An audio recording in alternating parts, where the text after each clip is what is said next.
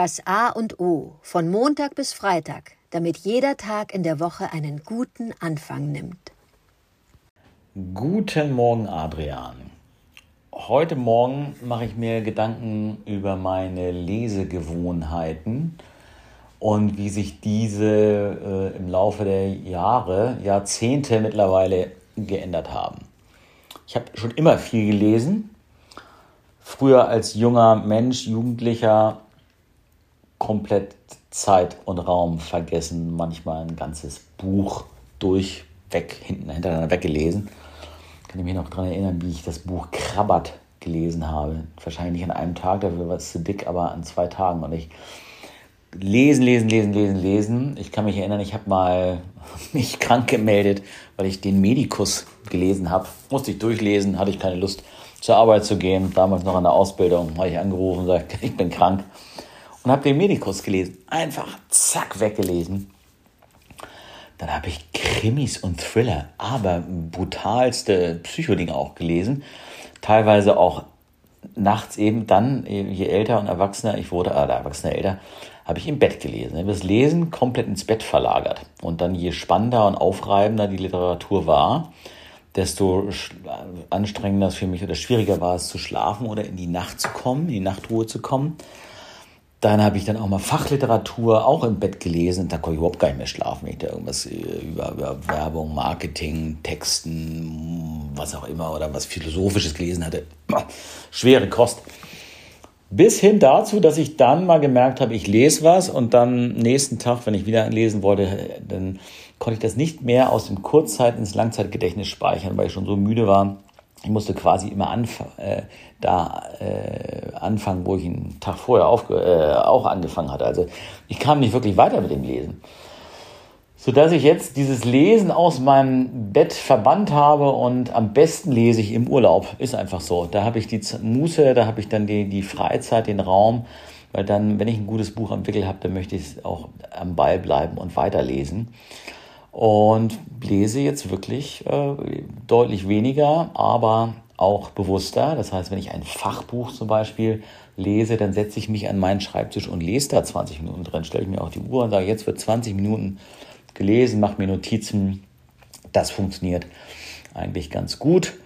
Insofern, ja, freut mich, deine Gedanken zum Lesen zu hören. Und an welchem Ort liest du am besten oder hast du deinen speziellen Leseort, wobei ich mir die Antwort schon vorstellen kann. Dankeschön. Guten Morgen, Oliver lesen. Ich möchte gerne, ohne dir zu nahe zu treten, einen, einen kurzen äh, Rückblick machen auf das gestrige Thema, was ein bisschen was mit Lesen zu tun hat.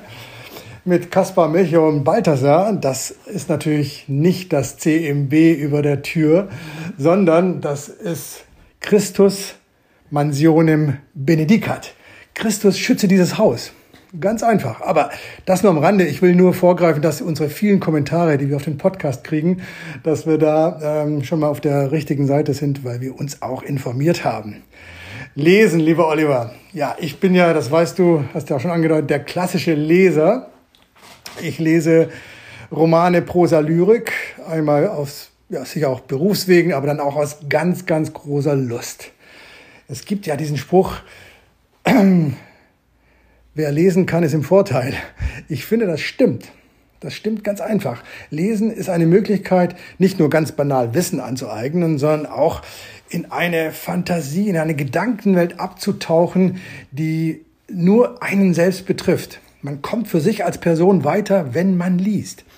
Ich finde Lesen eine Lesen macht sexy, ganz einfach. Wer liest, der, der kann sich äh, unterhalten, der, der kann äh, Bonbons zum Besten geben, der weiß, wo er, wo er etwas findet, wenn er nachschlagen muss, wenn es um eine Wissensfrage geht oder um eine Verständnisfrage.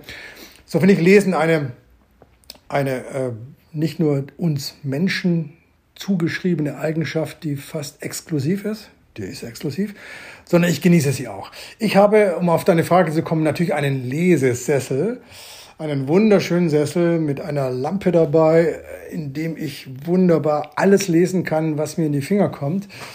Und äh, dann sogar Lyrik, die ich dann aufstehend im Raum herumgehend laut von mir gebe, weil da ist Lesen dann noch, hat, in der Lyrik hat Lesen noch eine ganz andere Bedeutung, weil man da mit Vokalen, mit, mit Schnurren, mit, äh, mit sprachlichen Entäußerungen ganz anders noch umgehen kann, wenn man das möchte. So lese ich in, an, an verschiedenen, in verschiedenen Situationen, aber habe meinen Lesesessel. Und ich kann das wie du bestätigen. Ich habe als Jugendlicher Dinge verschlungen, nächtelang gelesen. Äh, morgens bin ich dann kaum aus dem Bett gekommen. Die Schule war dann nebensächlich. Aber Lesen macht einfach eine ganz, ganz große Freude. Und ich bin so gesehen ganz äh, stolz darauf, dass unser Sohnemann äh, Ähnliches tut und da sogar noch exzessiver ist der liest dann ein Buch in zwei Stunden.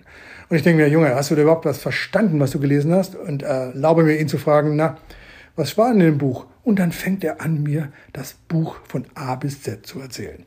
Ich bin da ganz stolz drauf. Ich ähm, lese langsamer, aber habe äh, trotzdem ganz, ganz große Freude am Lesen. Lieber Oliver, danke für das Thema.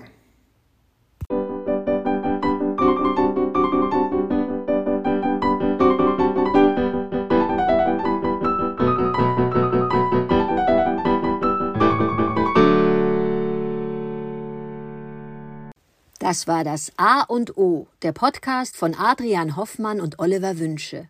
Möge es ein inspirierender Tag werden. Wir hören uns am Montag wieder.